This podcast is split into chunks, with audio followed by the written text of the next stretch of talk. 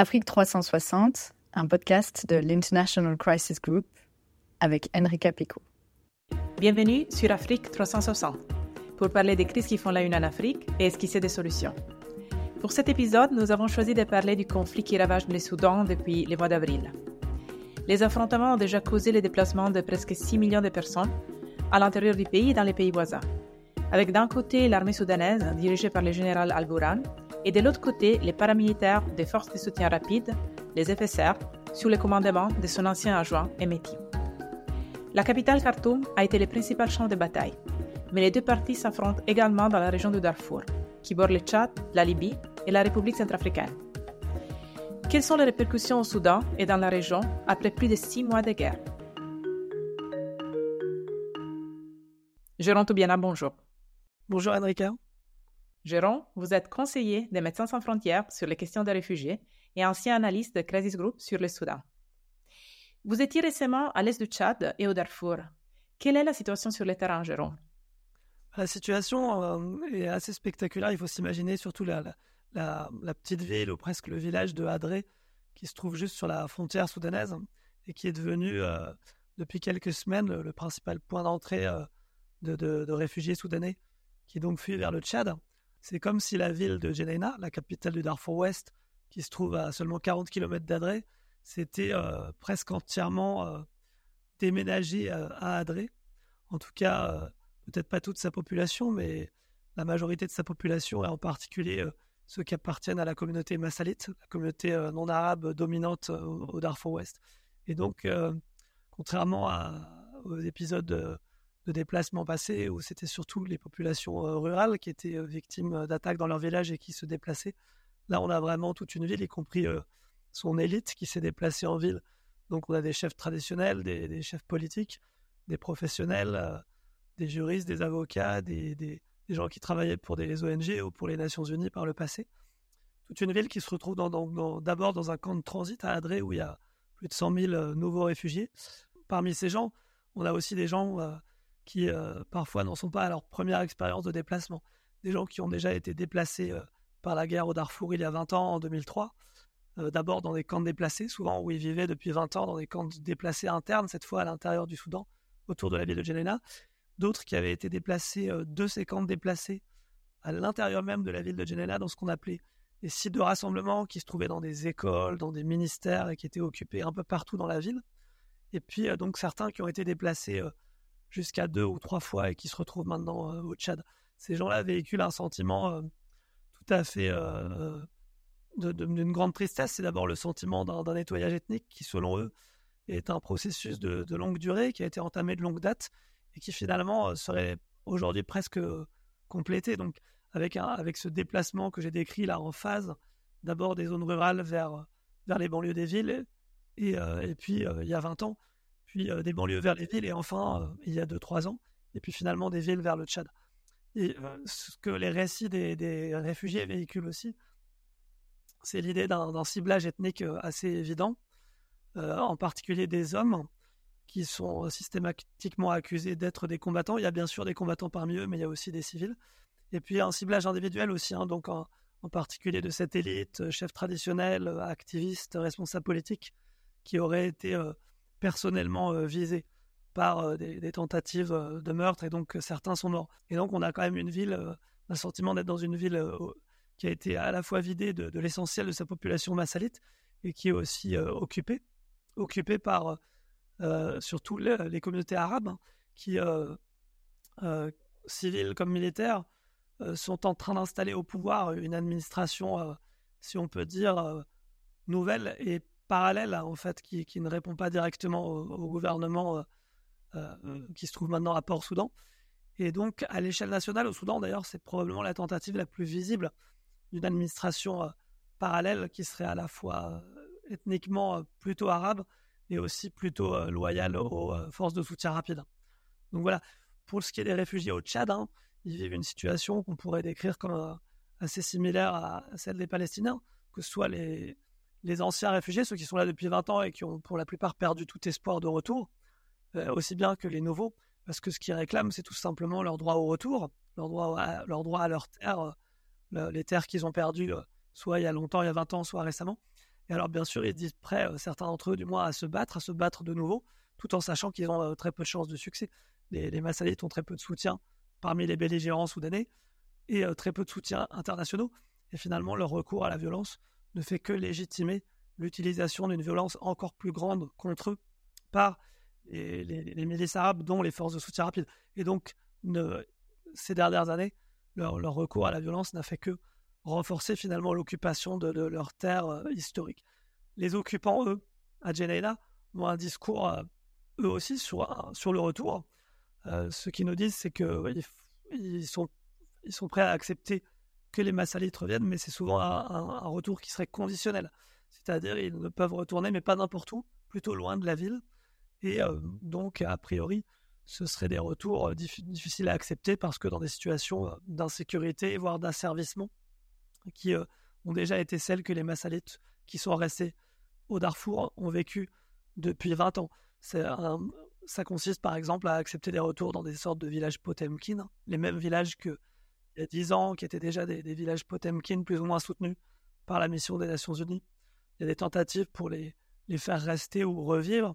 Il y a eu des situations d'asservissement les mêmes que par le passé, qu'on voit apparaître en particulier par des taxes sur les populations civiles, qui parfois pourraient concerner des, villes entières ou des gros villages euh, entiers. Il y a aussi des taxes sur les routes, hein, qui depuis le conflit euh, se sont euh, multipliées, avec des checkpoints, des barrières absolument innombrables plusieurs dizaines, par exemple, sur l'axe Niala-Jenaina, donc hein, qui, sont les, qui est le, principal axe euh, historiquement pour euh, euh, alimenter Jenaina. Il y a aussi des taxes, évidemment, plus gravement encore, qui pèsent sur tous ceux qui veulent fuir. Et évidemment, comme tout le monde n'a pas les moyens, ça condamne malheureusement les plus pauvres à, souvent rester sur place dans des situations vraiment difficiles. Ça, c'était la situation telle que je l'ai vue. Euh, au mois d'octobre. La situation que vous avez vue euh, au mois d'octobre, c'est la conséquence de, quels, euh, quels, événements récents?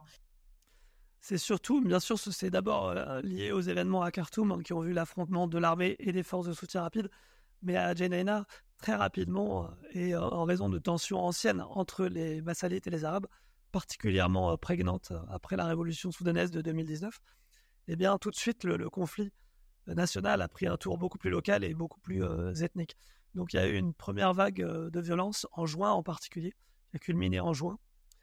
Euh, depuis 2021, on se préparait un peu à, ces événements et au risque de, fuite massive vers le Tchad. Et c'est l'une des raisons pour lesquelles MSF, nous avions ouvert un hôpital chirurgical à Adré déjà il y a deux ans. Et après la crise, nous avons assez vite augmenté sa capacité, si bien qu'il peut compter jusqu'à 200 lits.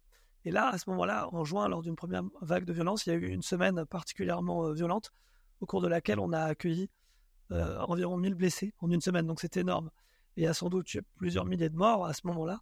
Sur cette première vague de violence, on a parlé de 5000 morts, voire plus. Euh, au, niveau national, au Soudan, il faut dire que le, bilan national fait par les Nations Unies est de 9000 morts, mais c'est un bilan qui est clairement sous-évalué.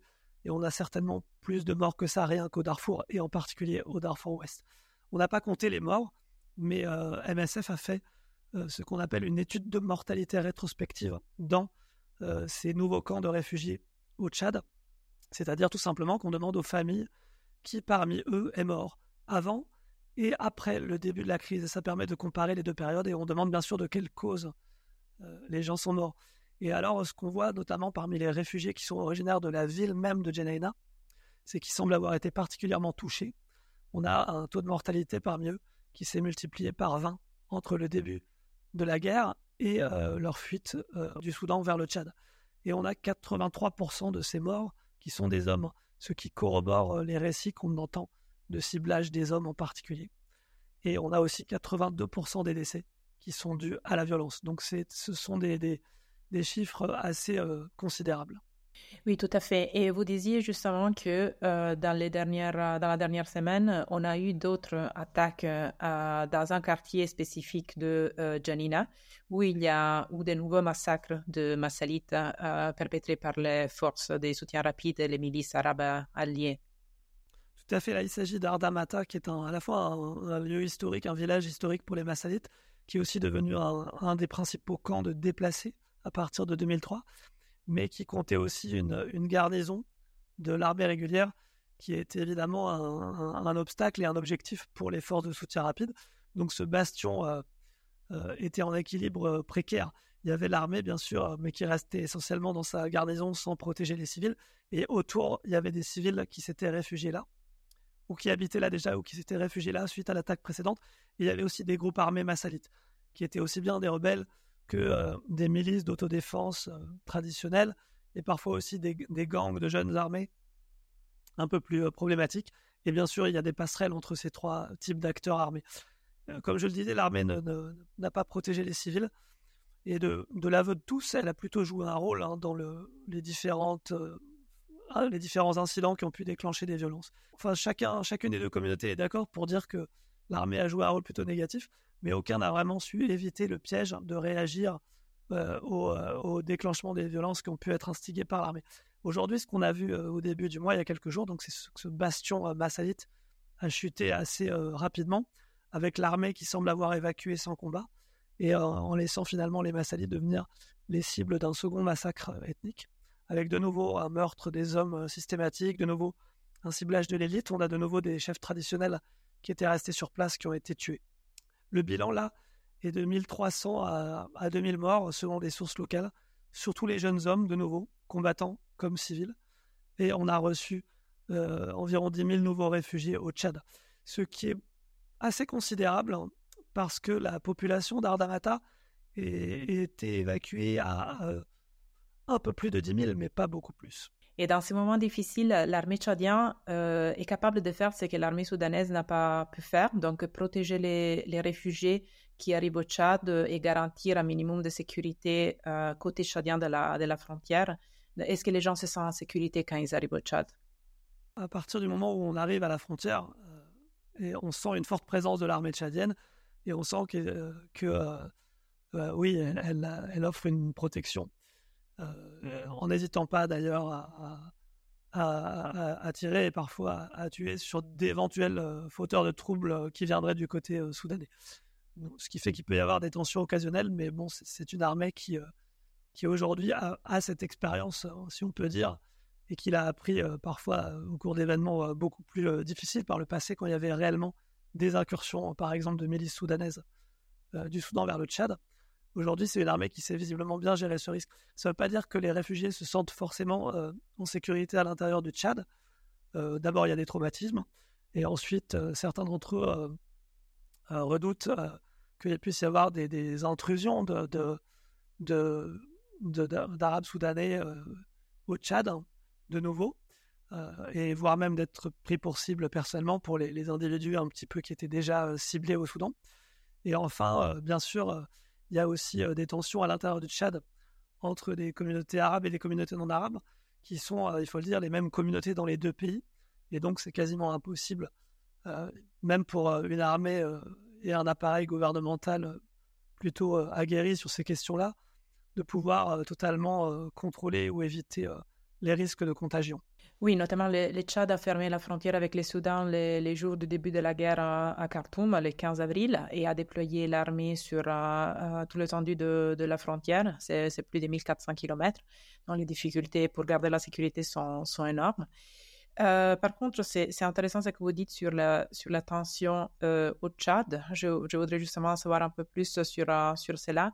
Est-ce qu'il y a des tensions d'abord entre les Tchadiens qui vivent dans le Wadai, dans l'est, au l'est du Tchad, et les réfugiés? Et notamment, est-ce que les mêmes tensions qu'on voit au Darfour entre communautés arabes et communautés non arabes, pourraient, on pourrait les retrouver au Tchad aussi? Ah oui, alors d'abord, ce qu'il faut dire, c'est que le, Tchad a fermé sa frontière, mais il ne l'a jamais fermé euh, pour les réfugiés notamment, et aussi, euh, il permet aussi euh, à nous, les humanitaires, de, de tenter de répondre aux besoins humanitaires à l'intérieur du Soudan, en passant par le Tchad. clairement, le Tchad a fait ses preuves hein, depuis 2003 en, en matière d'accueil des réfugiés. Il faut le souligner aussi, il y a peu de pays aussi pauvres qui ont été capables d'accueillir façon aussi correcte un si grand nombre de, gens. Les risques donc euh, sont d'avant, les risques de tension dont vous parliez, sur lesquels Crisis Group a régulièrement euh, alerté depuis déjà plusieurs années.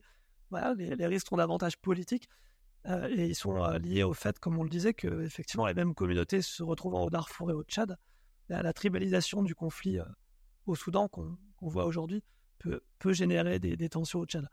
Alors c'est quelque chose dont les Tchadiens de toutes les communautés, je pense, sont, plutôt conscients et depuis des années, certains des responsables politiques arabes tchadiens sont conscients et disent tenter de dissuader notamment les jeunes de leur communauté de rejoindre les forces de soutien rapide pour se battre au Soudan.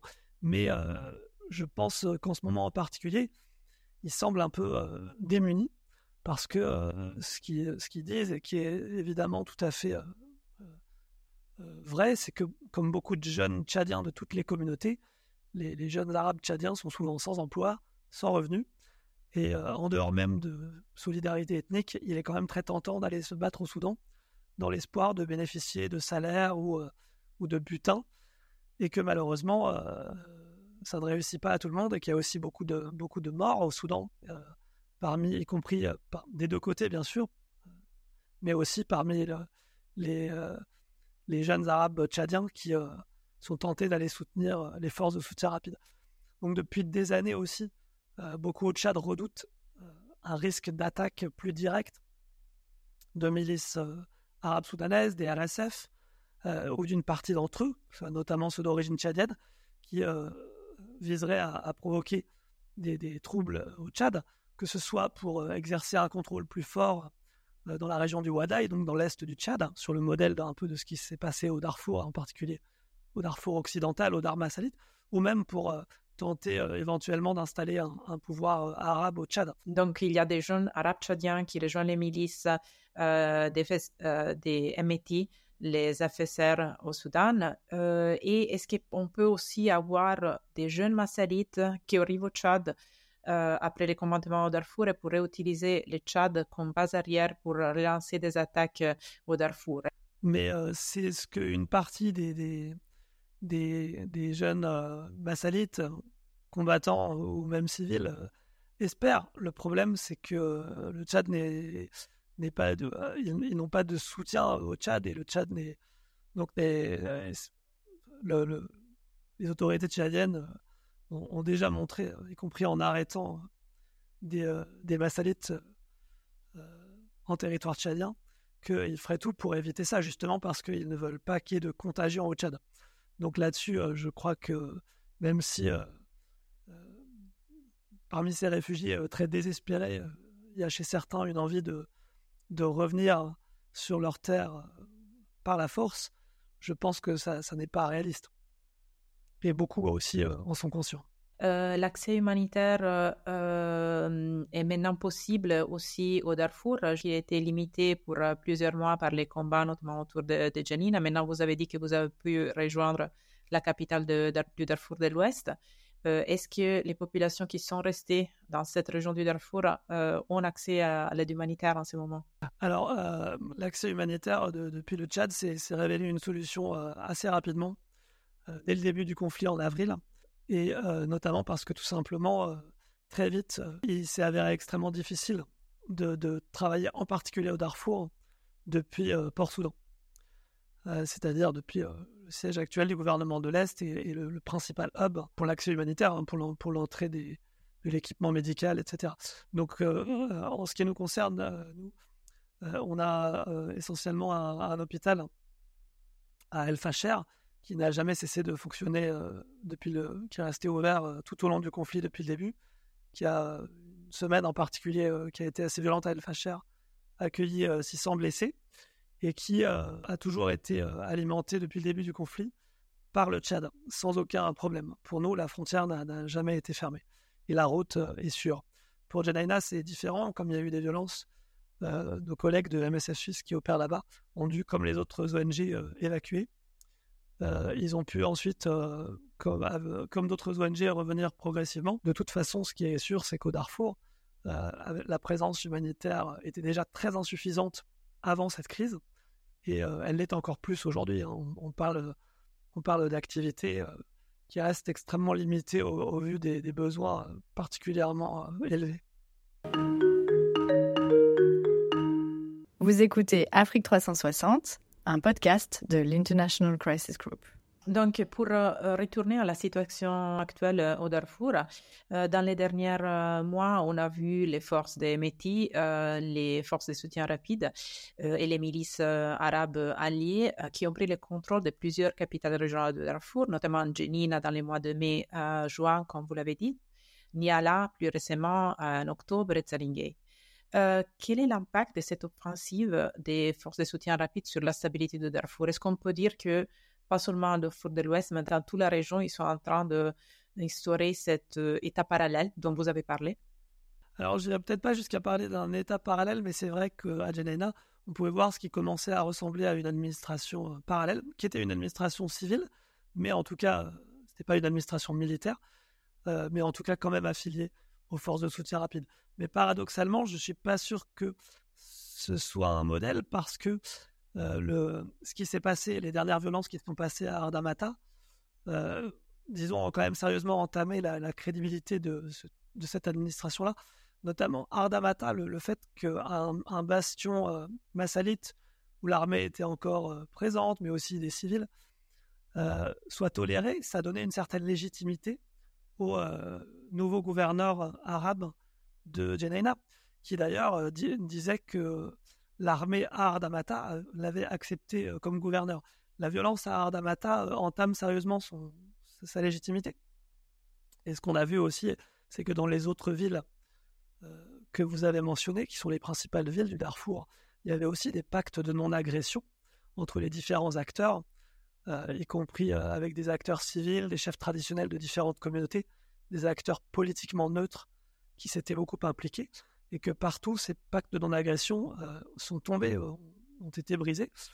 Et, ce en particulier, il faut le reconnaître, du fait des forces de soutien rapide qui n'ont pas vraiment pu résister à leur désir de, euh, de conquête et de prise de contrôle de cet État du Darfour, qui n'était pas forcément leur stratégie politique initiale, qui aurait plutôt voulu qu'ils se concentrent sur Khartoum.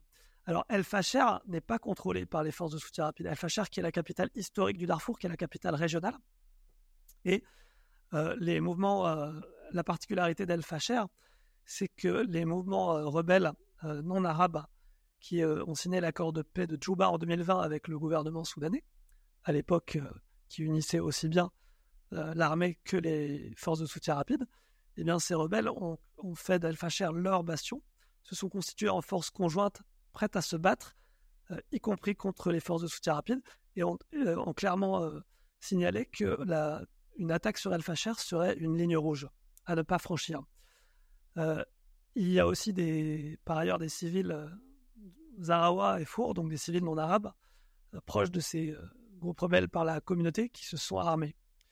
on parle même aussi d'une mobilisation de, rebelles non signataires de cet accord de paix, qui seraient venus notamment du Djebel Mara, la montagne au centre du Darfour, mais aussi de Libye. Même les Zarawa du Tchad semblent être assez mobilisés aujourd'hui contre ce risque évidemment, ça, ça pourrait provoquer, comme on le parlait, des tensions au Tchad entre les communautés zarawa et arabes. Et du fait que les deux sont aujourd'hui des pivots importants du gouvernement tchadien, ça pourrait provoquer des tensions au sein même de ce gouvernement. Donc il y a un risque de, tribalisation du, conflit euh, arabe-zarawa, qui en fait n'est ni l'intérêt des civils euh, d'Arfori, ni des rebelles, mais qui n'est pas non plus forcément l'intérêt des forces de soutien rapide, qui, si ça se produisait, perdrait encore plus de crédibilité politique, serait accusé de nouveau, après Jenaina, d'être un acteur avant tout tribal, avant tout violent. Ça bénéficierait surtout euh, à l'armée régulière. Alors, la, stratégie aujourd'hui, elle n'est pas très claire, parce que dès 2019, il y a eu une stratégie, euh, pour le coup plus claire, des forces de soutien rapide, qui était de mobiliser les communautés du Darfour, euh, arabes et non arabes, pour se battre ensemble à Khartoum. et par contre, la stratégie de l'armée et même du gouvernement civil et des politiciens civils à l'époque à Khartoum, c'était plutôt de repousser les forces de soutien rapide vers le Darfour et de les laisser y faire ce qu'ils veulent. Et étrangement, euh, Hemeti lui-même, euh, assez euh, déjà depuis longtemps, a vu ce risque, a vu ce piège. Il l'a mentionné régulièrement publiquement, mais il semble que ses soutiens et même ses forces, peut-être de par leur nature tribale quand même assez forte, semblent incapables d'éviter ce risque. En tout cas, on semblait incapable de l'éviter à Jenaina. El Facher, c'est un peu le, crash test. Euh, aujourd'hui, j'ai le sentiment que peut-être, euh, on en saura plus dans les jours qui viennent, c'est pas facile d'en parler aujourd'hui, peut-être euh, les forces de soutien rapide ont reçu le message qu'il s'agissait d'une ligne rouge. En tout cas, même si les SAF ont échoué, hein, ce qu'on voit, ou ont quasiment échoué à maintenir une présence au Darfour, mais est-ce qu'ils le souhaitaient vraiment? Je ne sais pas.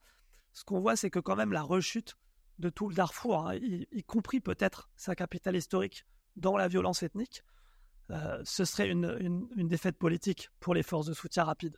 Même si ça peut représenter une victoire militaire, ce serait plutôt une défaite politique pour euh, les RSF et donc une forme de victoire euh, pour l'armée.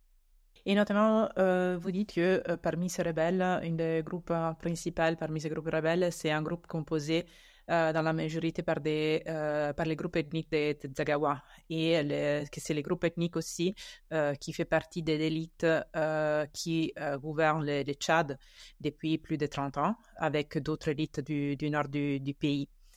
Euh, revenons donc euh, à ce que vous disiez euh, il, y a quelques, minutes sur les relations avec les Tchad. Est-ce qu'on peut dire maintenant que le Tchad est encore neutre dans cette guerre, comme il s'est proclamé au, début du, conflit? Alors le, Tchad effectivement semblait assez neutre au début du conflit et se proclame toujours neutre. Ce qui s'est passé depuis quelques semaines,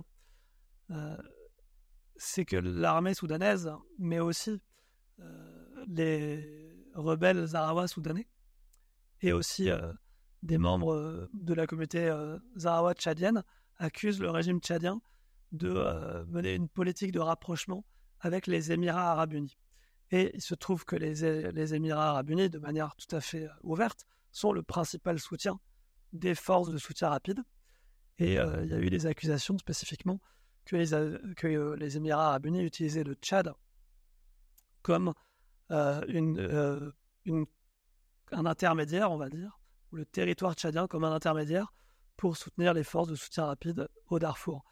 il y a eu un certain nombre de, de je ne sais pas si on peut parler de preuves, mais il y a eu un certain nombre d'informations, y compris de photographies satellites qui ont été publiées en particulier il y a quelques semaines par le New York Times et qui bah, qui pose effectivement question. Alors, là, euh, pour ce qui est du rapprochement avec les Émirats arabes unis, ça, pour le coup, euh, c'est pas une rumeur ni un secret. Euh, les, autorités tchadiennes ont, des raisons de pouvoir vouloir se rapprocher des Émirats arabes unis. La première raison est évidemment financière. Hein. comme tous les pays du Golfe, les, les, Émirats arabes unis peuvent se montrer généreux dans les pays, avec les pays dans lesquels ils investissent. Et euh, comme vous le savez, ben, le Tchad souffre quand même d'une situation économique très difficile, aggravée aussi par des, des facteurs internationaux dont le Tchad est évidemment pas responsable. Le Tchad a aussi besoin d'argent pour le référendum et pour les élections qui sont prévues par la transition. Et donc, après, il peut y avoir aussi des, des, calculs politiques. Et, mais quel que soit ceci, le fait est que ces accusations qui est ces accusations que le Tchad ne serait plus euh, aussi neutre que par le passé risquent de créer ou d'aggraver des tensions, y compris des tensions internes au gouvernement tchadien. Et donc ça, c'est euh, ce qui est sans doute la, première menace aujourd'hui euh, par rapport à la stabilité du Tchad, hein, dans un contexte où les rébellions tchadiennes ne sont plus réellement une menace, elles sont très affaiblies. Et évidemment, les, menaces récentes ou actuelles sur la ville d'El Facher, un bastion des Arawa et d'autres communautés au Darfour Nord, fragilise aussi euh, la, politique euh, internationale du Tchad, la politique tchadienne vis-à-vis du Soudan, et donc fragilise euh, par conséquent le positionnement actuel des, autorités tchadiennes et le régime tchadien lui-même. Oui, et en revanche, est-ce qu'il y a eu de, des initiatives de la part de N'Djamena, de la part de, l'élite au pouvoir au Tchad, pour appuyer justement la communauté de Zagawa de l'autre côté de la frontière? À El Fasher et dans le Darfour Nord comme euh, euh, plus en général Alors, c'est c'est vraiment difficile de, parler de, de, l'élite Zarawa en général. Ce qui est sûr, c'est qu'il y a aussi des solidarités ethniques.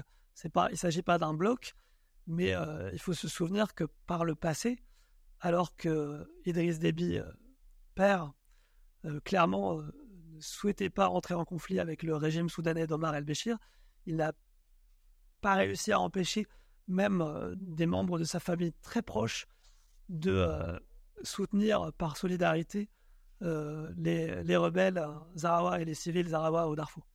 Donc, il est très probable qu'aujourd'hui, euh, Mahamat Idriss Déby, même s'il le souhaitait, ne, pourrait pas non plus totalement contrôler ces solidarités. Donc, euh, quelles pourraient être les, retombées de cette perte de neutralité euh, D'abord à, l'intérieur, d'abord au Tchad, donc euh, en pour la stabilité d'N'Djamena et, et du pays, et deuxièmement pour les relations, pour les futures relations entre N'Djamena et Khartoum. Alors, sur le second point, le, problème, et ça, je, pense que c'est aussi dans ce sens-là que, que peut prendre des risques ou non, mais on, ne sait pas à quoi ressemblera Khartoum demain. Euh, on ne sait pas s'il y a encore un Khartoum et, et s'il y aura un ou plusieurs États au Soudan dans le futur et, et euh, ou dans combien de temps il y aura réellement un, État au Soudan. Euh, on peut penser quand même que l'armée restera un acteur et que le Tchad a quand même intérêt à, à pouvoir s'entendre aussi avec l'armée et pas seulement avec les forces de soutien rapide et les communautés qu'elle représente. Donc il y aura peut-être euh, un effort à faire dans le futur pour euh, rétablir une forme d'équilibre. Il faut reconnaître que c'est pas facile dans un contexte euh, soudanais aujourd'hui, où ben, beaucoup d'acteurs internationaux prennent des positions qui sont pas les mêmes. Donc dans, un, dans un contexte, on est quasiment dans un contexte de, guerre par proxy. Et donc du coup, il n'est pas forcément facile de, de, se positionner, notamment pour un pays voisin qui est qui reste un risque de, déstabilisation venue du Soudan, euh, y compris et, de différents acteurs soudanais. Mais euh, pour moi, le principal risque ne vient pas tellement de la, réalité ou non de, de, la politique tchadienne vis-à-vis des forces de soutien rapide. Il vient plutôt des tensions internes que euh, les rumeurs récentes ont générées. Et ça, je pense que le, au Tchad, euh, même si euh, les choses ont pu un peu euh, évoluer depuis la disparition d'Edris Déby, reste qu'il y a quand même des cercles proches du pouvoir qui sont extrêmement sensibles à la situation au Soudan, notamment du fait de, ces solidarités ethniques anciennes, et que donc tout ce qui se passe au Soudan peut très facilement générer des dissensions à l'intérieur même de ces cercles. Le Tchad, pour rappel, euh, c'est un des derniers bastions de stabilité dans, dans les Sahel après la série des coups euh, dont on a parlé justement dans les premiers épisodes d'Afrique 360 et euh, évidemment les débuts de la guerre au Darfour en avril dernier. Pour ce qui concerne les, les prochaines étapes de, de, la guerre au Darfour, on vient d'avoir plus d'une semaine pour parler à Jeddah sur l'égide de, de l'Arabie saoudite. Euh, les partis au conflit euh, n'ont même pas trouvé un accord pour une euh, trêve humanitaire. Quelles sont les chances aujourd'hui de mettre fin au conflit au Soudan dans les prochains mois? Bon, c'est vraiment difficile de répondre à cette question et personnellement, je ne suis pas très optimiste. je pense aussi que dès le départ, une, discussion qui mêle la question humanitaire et la question politique n'est pas sans risque. Par ailleurs, je ne suis pas certain qu'on ait euh, fondamentalement besoin de passer beaucoup de temps à discuter d'un cessez-le-feu humanitaire, parce que, comme souvent d'ailleurs, ce qui gêne l'aide humanitaire, ce qui nous, nous, gêne, nous, humanitaires, c'est pas tant l'absence de cessez-le-feu que les blocages sur l'aide humanitaire. Et il faut souligner que, de ce point de vue-là, euh, l'armée, euh, le gouvernement de Port-Soudan est, aussi responsable de blocages et, de blocages qui sont à la mesure du pouvoir qui, est, réellement le sien, parce que ça reste le gouvernement reconnu.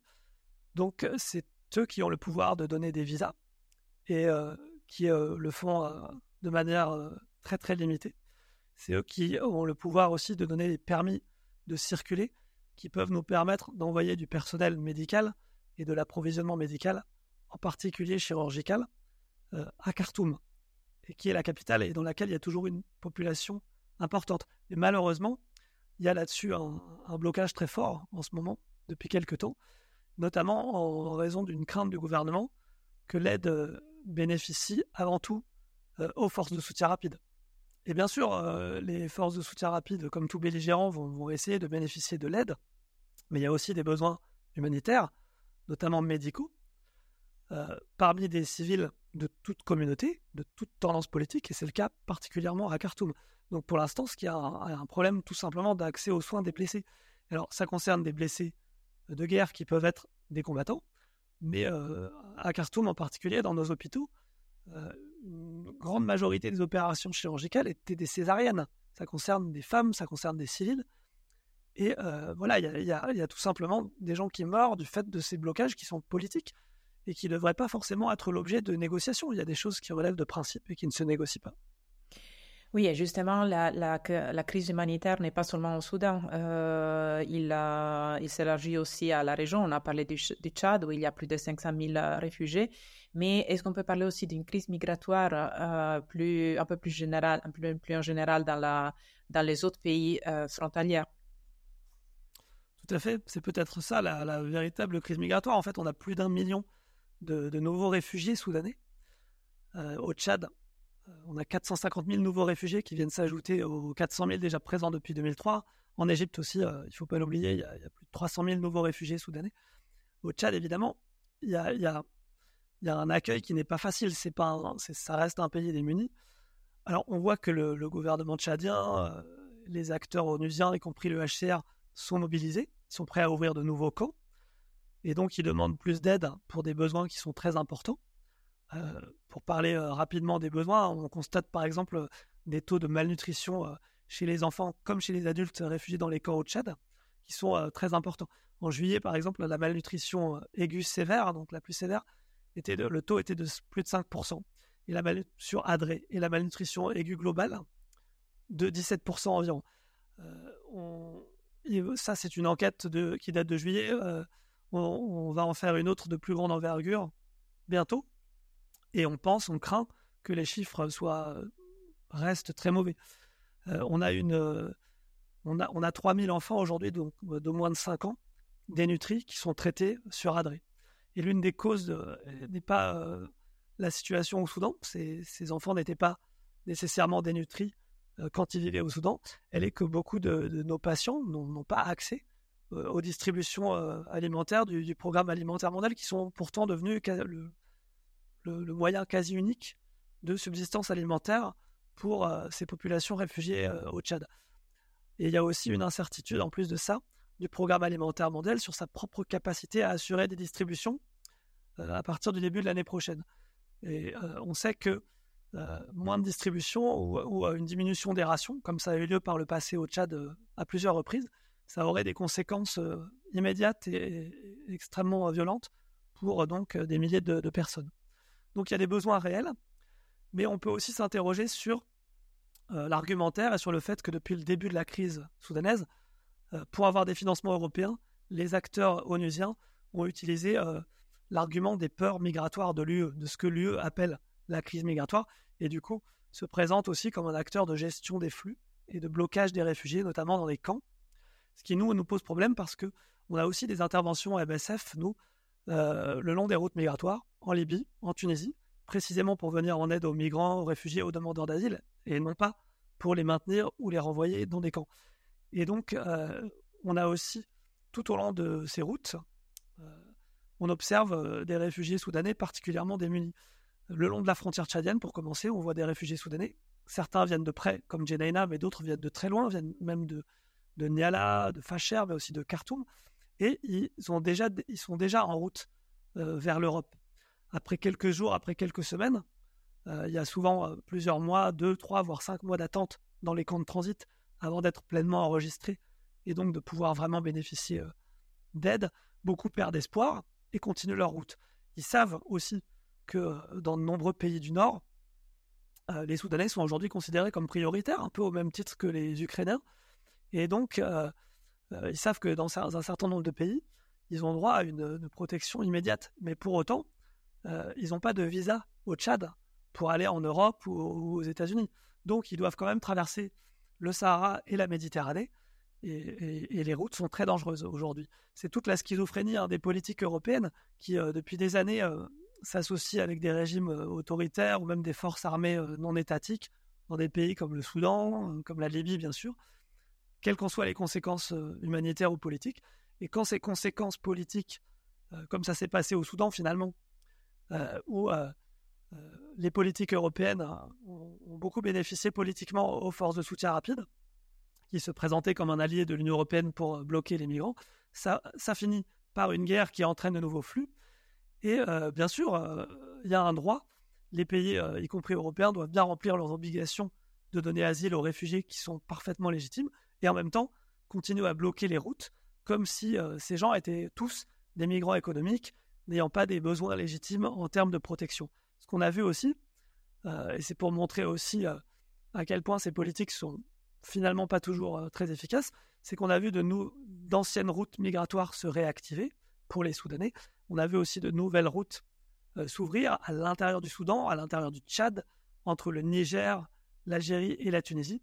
Donc on voit déjà la crise soudanaise qui se mêle à ce qu'on appelle la crise migratoire en Méditerranée, avec des flux continus, avec des trajets très rapides aussi, un ou deux mois, pas plus, parfois pour euh, aller du Soudan jusqu'en Europe. Et tout cela, on l'observe aujourd'hui même, et depuis quelques mois, en Libye, en Tunisie, en Méditerranée. Donc on voit bien qu'on a effectivement deux crises qui se mêlent et euh, des réponses qui sont pour le coup euh, peu coordonnées et qui ne répondent pas réellement aux problèmes, ou en tout cas qui ne répondent pas de, manière satisfaisante, notamment du point de vue des droits humains. Et euh, pour conclure, Jérôme, qu'est-ce qu'on pourrait faire pour éviter que la guerre au Soudan fasse encore plus de morts euh, en dehors du Soudan, donc sur les routes migratoires dont euh, vous avez parlé? La première réponse à apporter, bien sûr, elle, est au niveau du Tchad pour aider les réfugiés qui arrivent au Tchad et pour faire que les réponses soient suffisamment adaptées à leurs besoins. Donc il y a certainement besoin, comme le disent les agences de l'ONU, d'une réponse et de financement plus important. Et pour autant, euh, on sait bien que ça n'a aucun sens de baser euh, cette réponse uniquement sur un soutien aux réfugiés dans des camps. On sait aussi que euh, ce type de réponse dure rarement longtemps. Et je crois que les réfugiés qui arrivent aujourd'hui au Tchad savent qu'ils ne rentreront pas chez eux avant longtemps. ils arrivent au Tchad et ils voient les camps qui sont installés depuis 20 ans. Parfois, au bout de quelques mois dans les camps de transit, ils sont eux-mêmes installés dans ces anciens camps et ils voient bien que euh, les réfugiés qui les ont précédés n'ont plus d'espoir de retour. Donc, euh, il y a évidemment euh, parmi les solutions à proposer celle de pouvoir faciliter l'accès à la protection et à l'asile dans des pays tiers, et c'est notamment l'Europe et l'Amérique du Nord.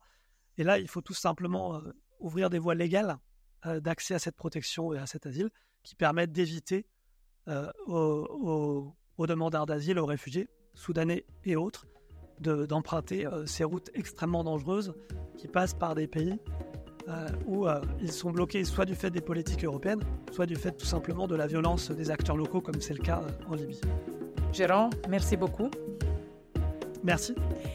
Pour en savoir plus sur le travail de Crisis Group en Afrique et dans le monde, consultez notre site internet crisisgroup.org. N'oubliez pas de vous abonner à Afrique 360 sur votre plateforme de podcast. Au revoir et au mois prochain. C'était Afrique 360, un podcast de l'International Crisis Group avec Enrique Picot.